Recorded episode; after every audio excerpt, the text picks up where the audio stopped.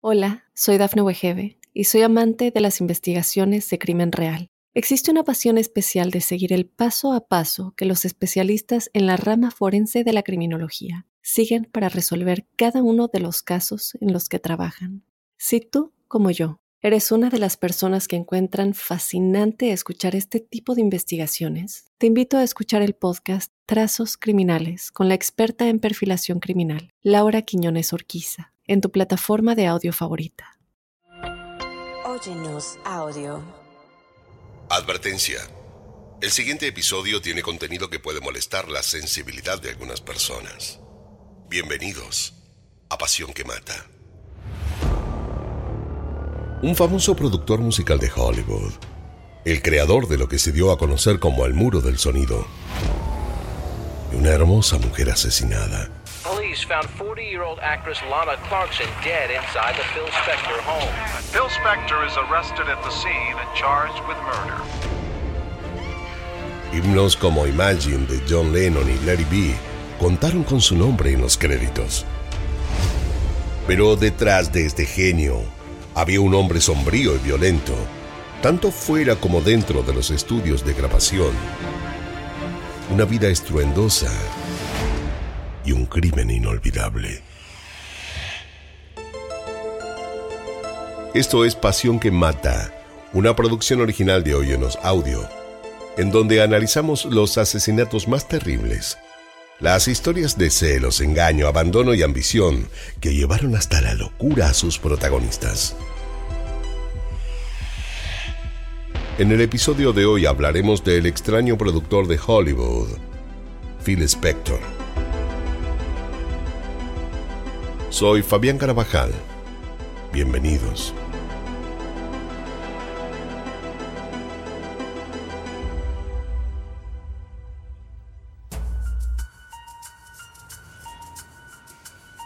Lara Clarkson era una mujer sumamente bella.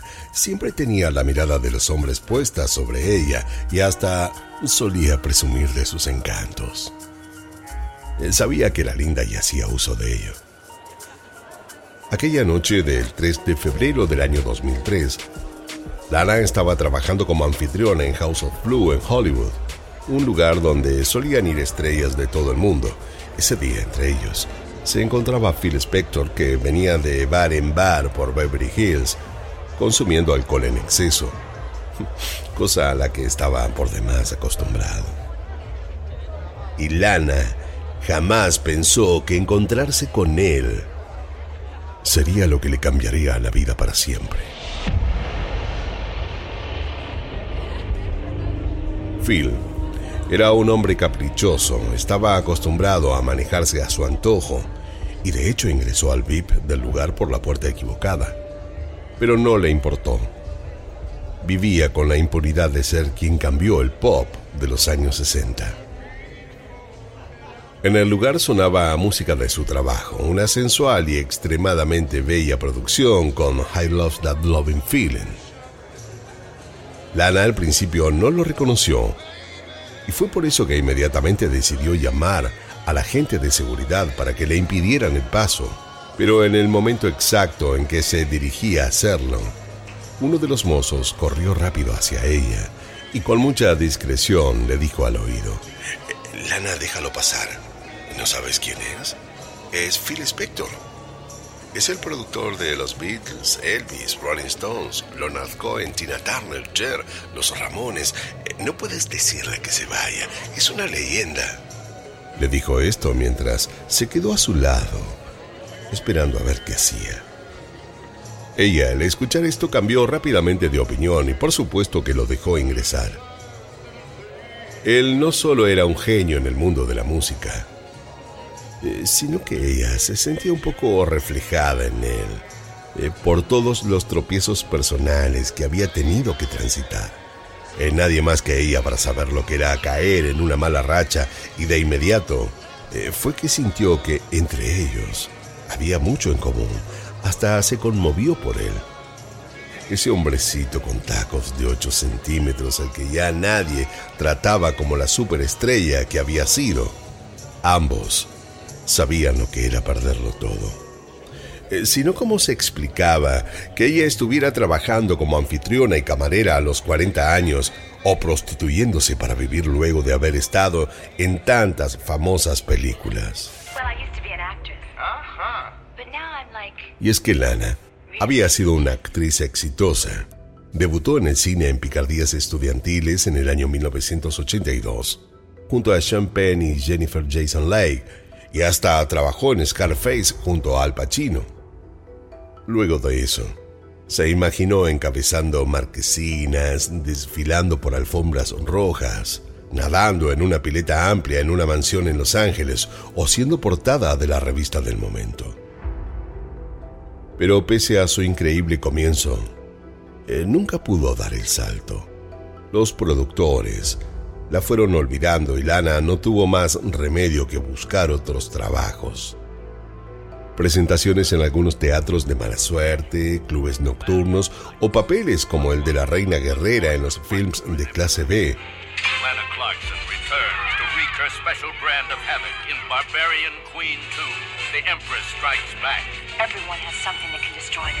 Donde siempre la hipersexualizaban y terminaba luchando desnuda para tener que mostrar su cuerpo.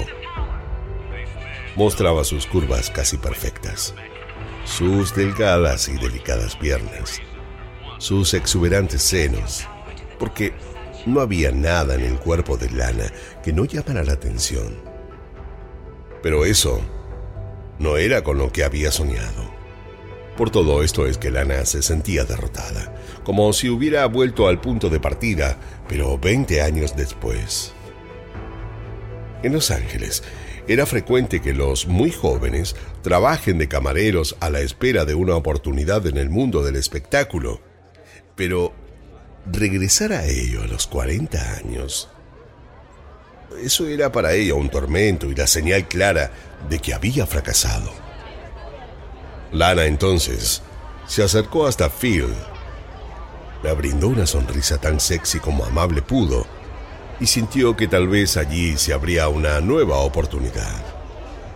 Soy tu fan, sé perfectamente quién eres, le dijo, y lo acompañó sensual hasta su mesa. Eh, cualquier cosa que necesites me dices, agregó guiñándole un ojo al irse. Phil la miró fijo. Y es que Lana era bellísima. Los años parecían no haber hecho un efecto negativo en ella. Por el contrario, era aún mucho más hermosa que antes. Phil, que ya tenía 60 años, seguía aún teniendo debilidad por las mujeres bellas y hasta las más jóvenes. Acostumbraba irse todas las noches con una o varias mujeres a su casa. Eh, no le gustaba quedarse solo en la mansión y su vida sexual siempre era sumamente promiscua.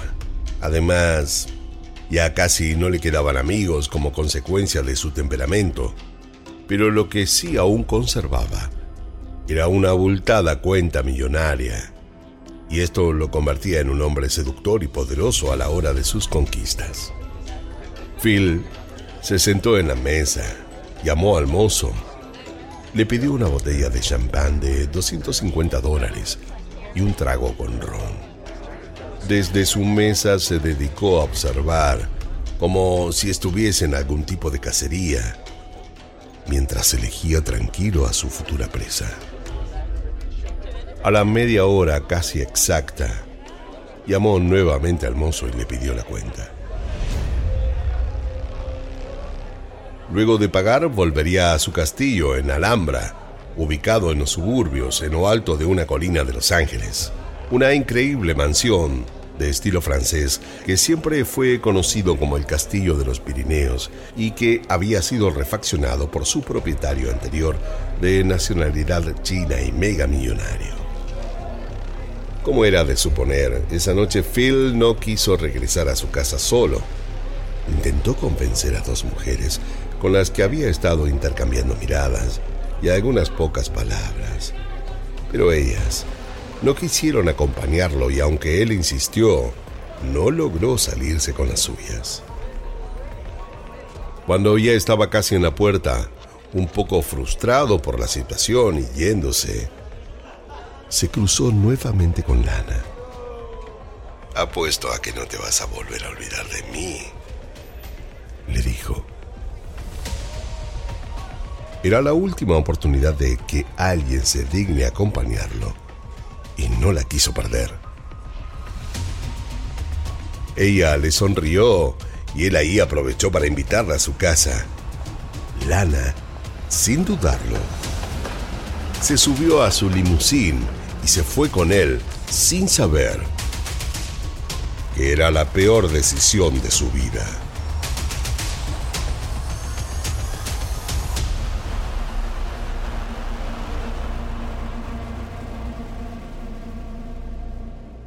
Hola, soy Dafne Wegebe y soy amante de las investigaciones de crimen real. Existe una pasión especial de seguir el paso a paso que los especialistas en la rama forense de la criminología siguen para resolver cada uno de los casos en los que trabajan.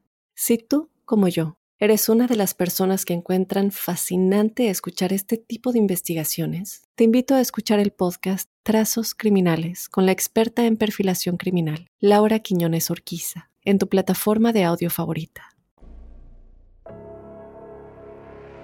Ese encuentro fue totalmente desafortunado. Y aquella noche no terminó como ella hubiese querido.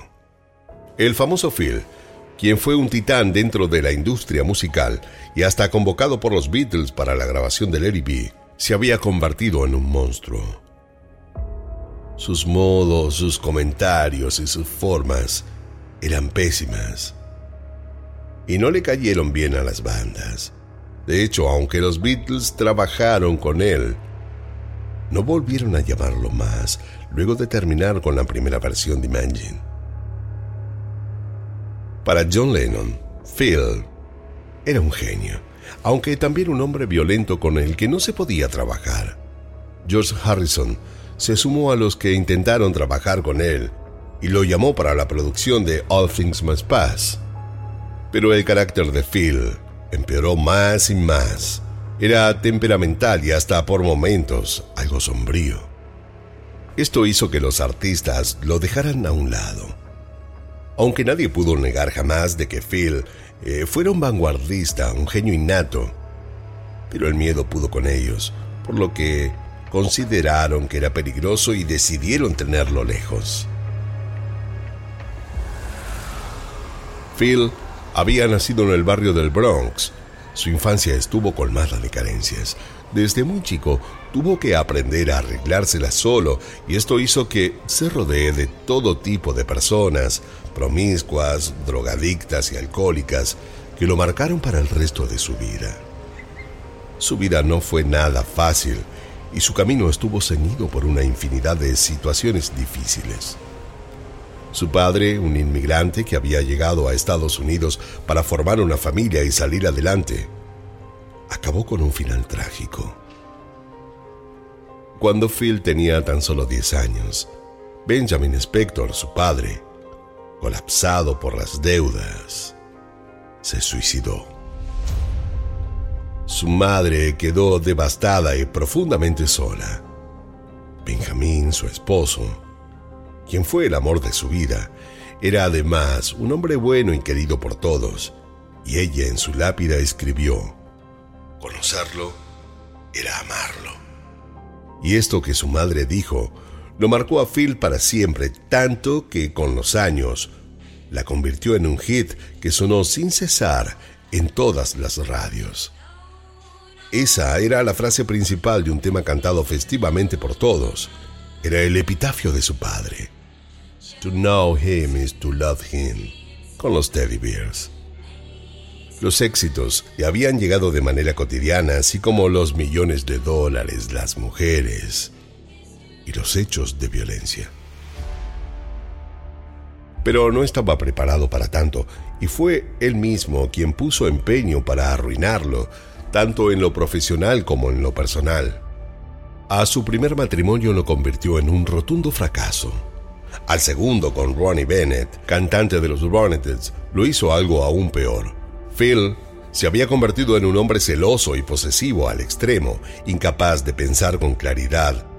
Colocó rejas a las ventanas de su casa para que Ronnie no pudiera salir.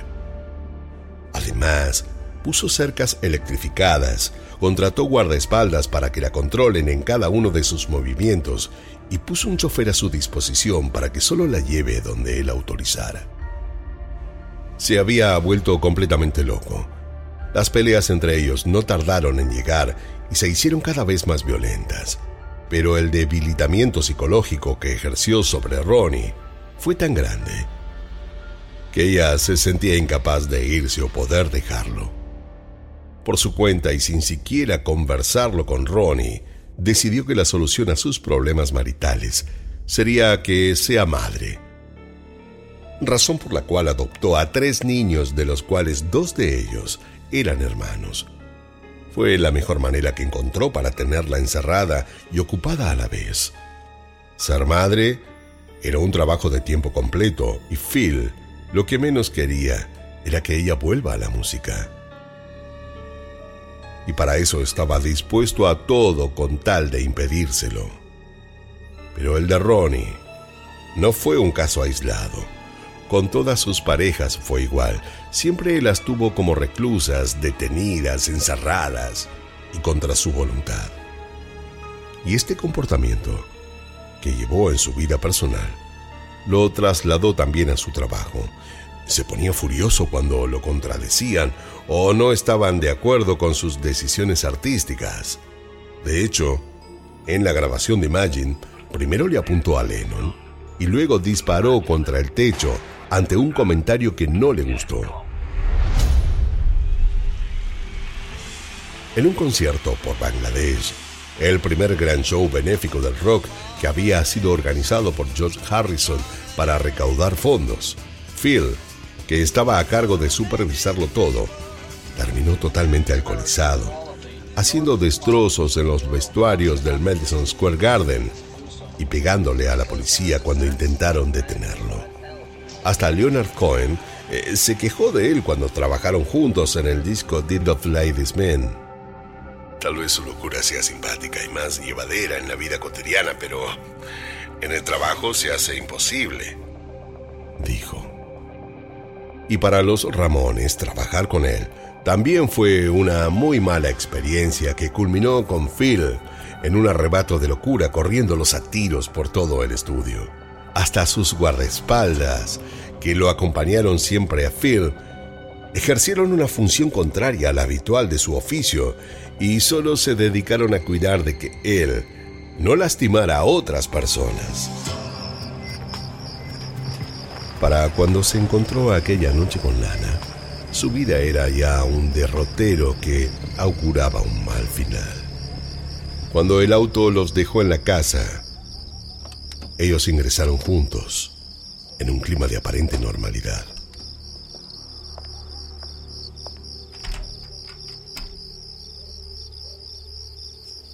Recién pasada una hora, el chofer de Phil, que estaba fumando tranquilo afuera, escuchó un disparo. Tardó unos segundos en reconocer que el sonido provenía de la casa. Por lo que, cuando estuvo seguro, ingresó a la mansión sigiloso para ver qué era lo que estaba sucediendo. En la mansión de Phil era habitual que hubieran visitas femeninas nocturnas o también verlo a él deambular por la casa, drogado o borracho, pero jamás se habían escuchado disparos. El hombre estaba convencido de que alguien había ingresado a la casa. Entró despacio, eh, con cierto miedo resquemor. Como pudo, atravesó el corredor del piso de mármol casi en puntas de pie. No quería hacer ruido.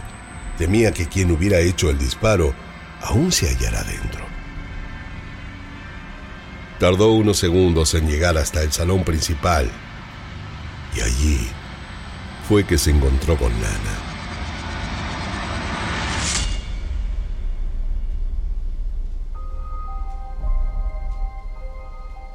Ella estaba sentada en un sillón con los ojos cerrados. Desde la puerta parecía que estaba dormida. El pelo le cubría parte de su rostro y los brazos los tenía sueltos a un costado de su cuerpo, como si se hubiese caído rendida de cansancio. Tenía puesto un vestido negro corto y una cartera de leopardo que aún le colgaba del hombro derecho. Sobre la mesa aún quedaban los restos de unas botellas de brandy y tequila habían estado bebiendo, mientras las velas ubicadas en el centro continuaban encendidas. A Phil no lo vio, aunque lo llamó por su nombre varias veces, sin que él le contestara, y como Lana tampoco reaccionó, decidió acercarse hasta ella. Una vez que la tuvo al lado, se dio cuenta de que algo no andaba bien.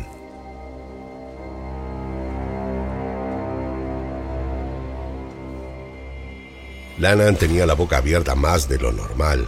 Tenía un agujero en la unión de los labios y todos sus dientes estaban destrozados con sangre por todos lados. El sillón blanco también estaba teñido de sangre. Pero él de lejos no se había podido dar cuenta. Lana Clarkson, de 40 años, estaba muerta. Sobre su pierna izquierda y como apoyada tenía un arma, una Colt 38. Su chofer quedó perplejo. Eh, no podía salir de su asombro. Estaba asustado y como pudo llamó de inmediato al 911 mientras se dispuso a buscar a Phil por toda la casa. Recién pudo dar con él pasado varios minutos y fue cuando Phil Salió de la puerta principal con un arma en la mano y completamente borracho.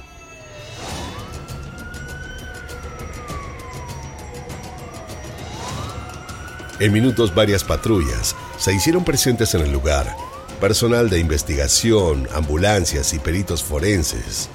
Phil parecía aturdido. Por eso lo dejaron a un costado mientras los oficiales se dispusieron en grupos para revisar toda la casa. Lejos de lo que esperaban, hallaron otras nueve armas de fuego más en las tres habitaciones que revisaron. Además, en el toilet, encontraron una toalla empapada con sangre de lana. Pero no solo allí, en las escaleras, en varios picaportes de la planta baja y hasta en el vestidor del propio Phil. En todos lados restos de sangre. Lana parecía haber estado herida caminando por varios sectores de la casa antes de acabar muerta en el sillón. Pero ¿cómo había acabado muerta? ¿Quién le había disparado?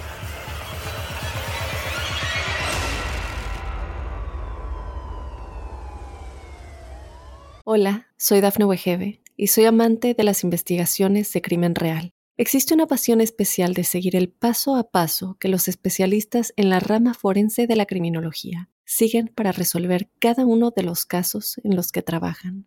Si tú, como yo, eres una de las personas que encuentran fascinante escuchar este tipo de investigaciones, te invito a escuchar el podcast Trazos Criminales con la experta en perfilación criminal, Laura Quiñones Orquiza, en tu plataforma de audio favorita.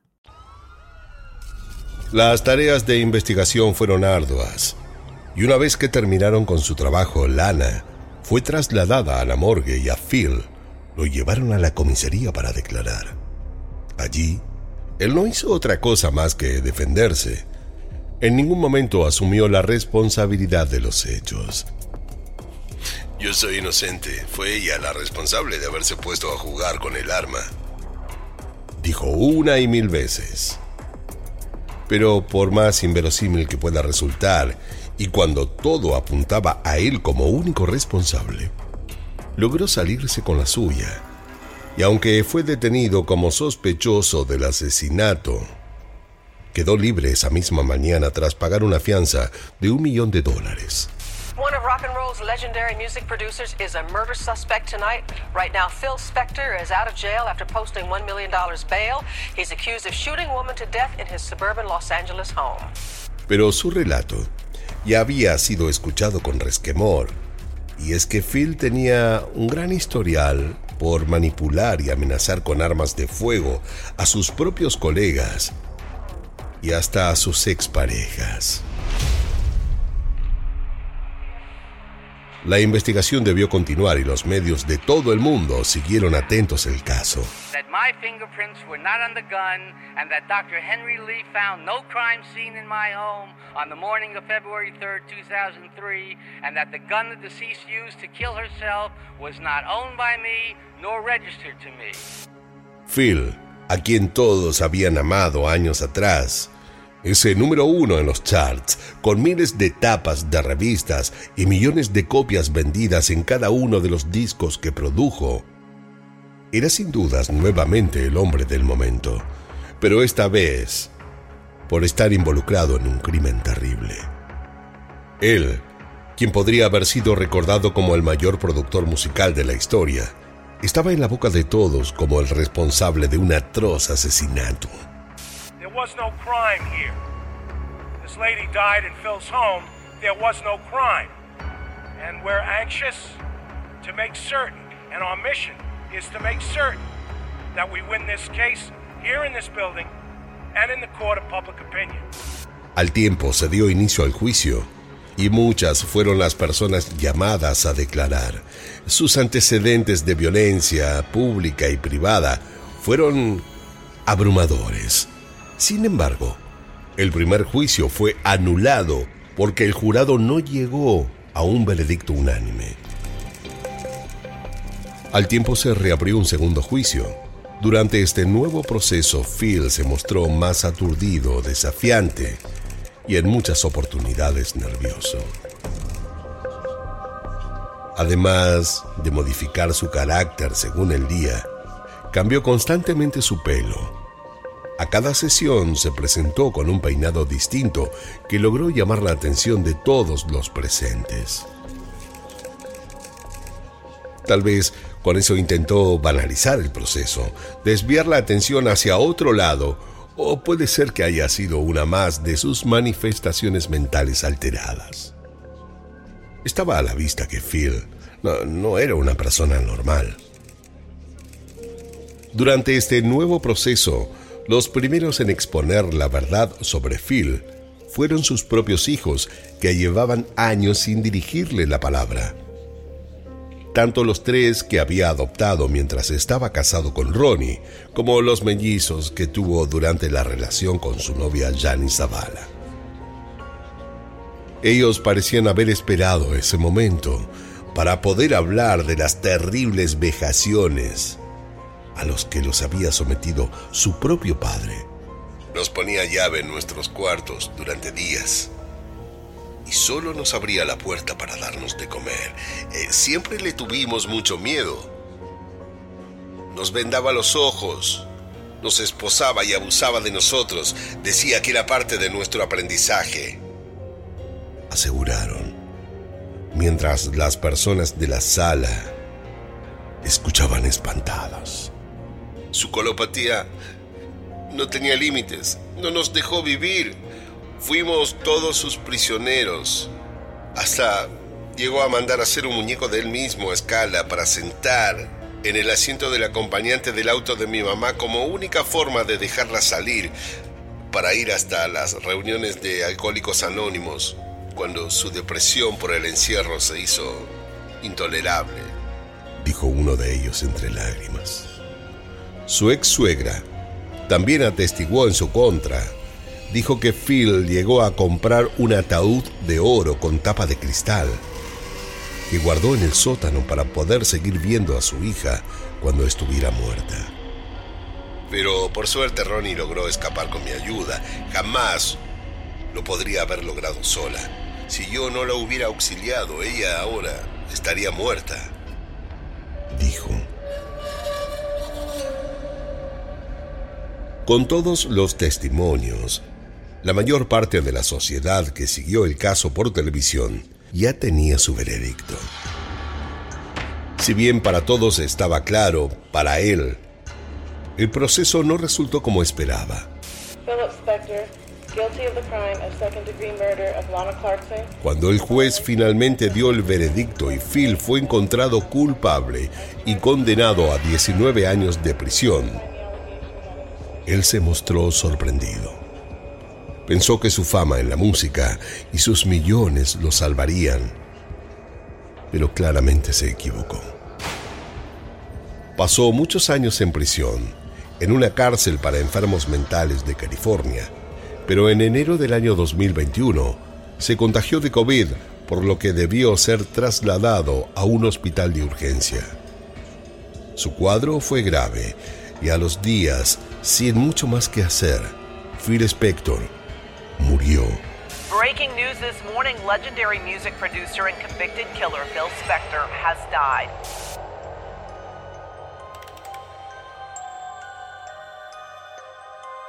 lejos del aplauso y el calor de la gente. Un genio al que le ganó la oscuridad, como muchos dijeron.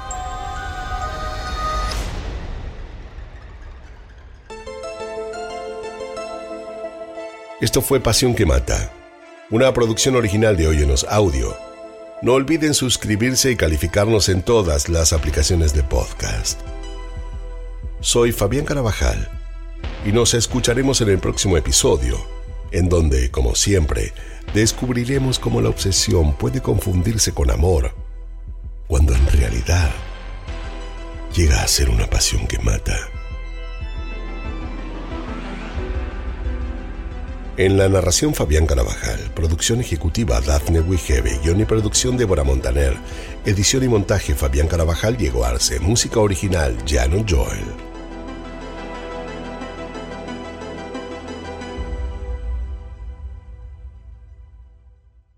Hola, soy Dafne Wegebe y soy amante de las investigaciones de crimen real. Existe una pasión especial de seguir el paso a paso que los especialistas en la rama forense de la criminología siguen para resolver cada uno de los casos en los que trabajan.